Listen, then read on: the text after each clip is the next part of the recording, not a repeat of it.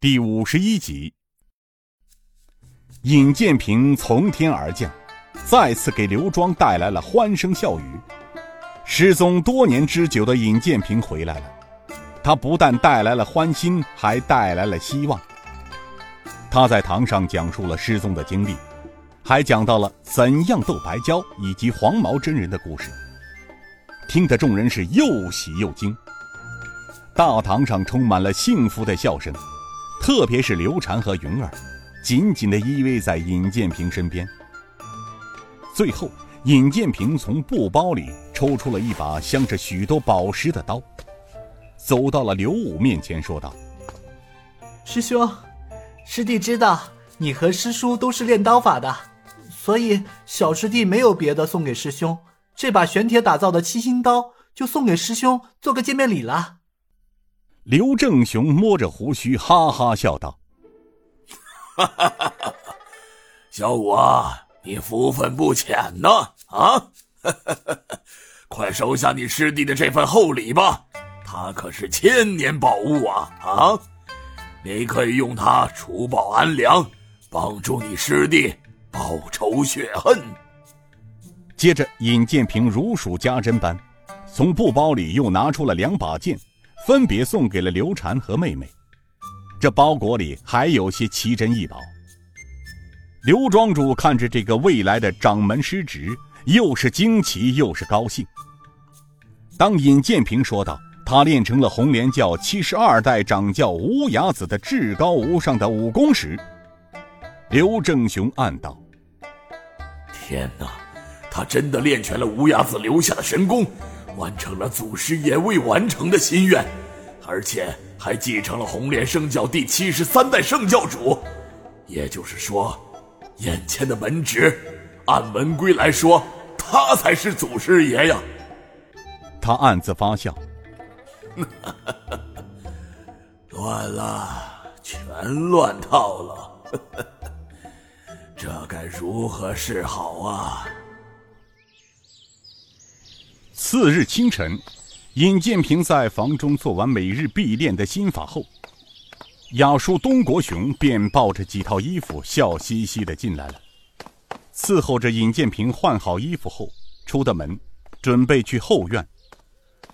这时，刘武匆匆的赶了过来：“师兄早啊！”刘武看到尹建平，又是一愣，笑着道：“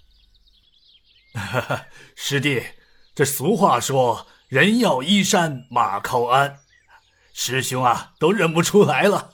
师弟这是要上哪里去啊？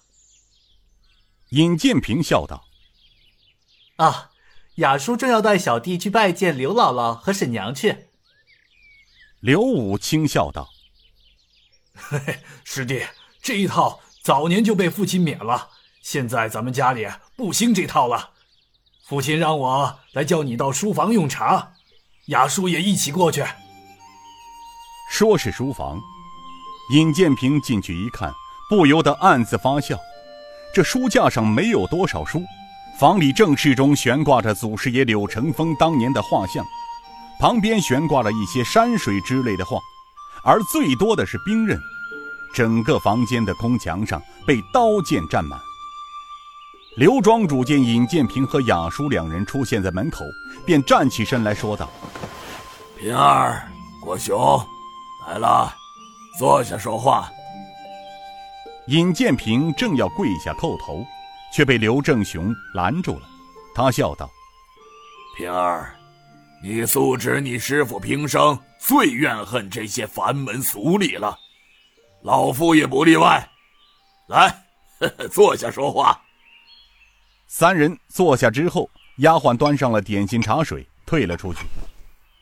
刘正雄再次手摸胡须，审视着尹建平说：“哦，不错呀，平儿，正如师叔所料，你果然是福泽深厚，占尽先机，误打误撞，这不但得到了莲花山洞无崖子的真传，还吞噬了千年蛇蛟的内丹。”神权洗髓，犹如脱胎换骨啊！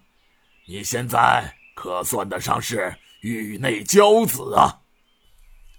他喝了口茶，又笑着道：“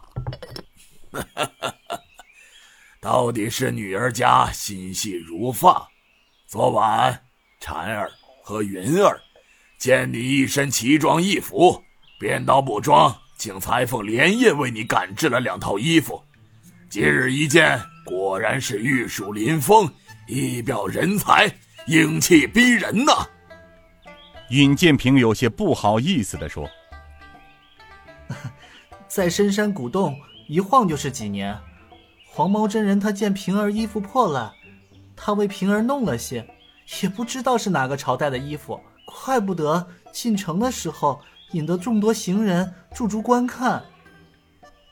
雅叔笑道：“啊，按乌鸦子前辈的时间来推算，少谷主昨日那身装束，应该是北宋朝时代的服饰了。”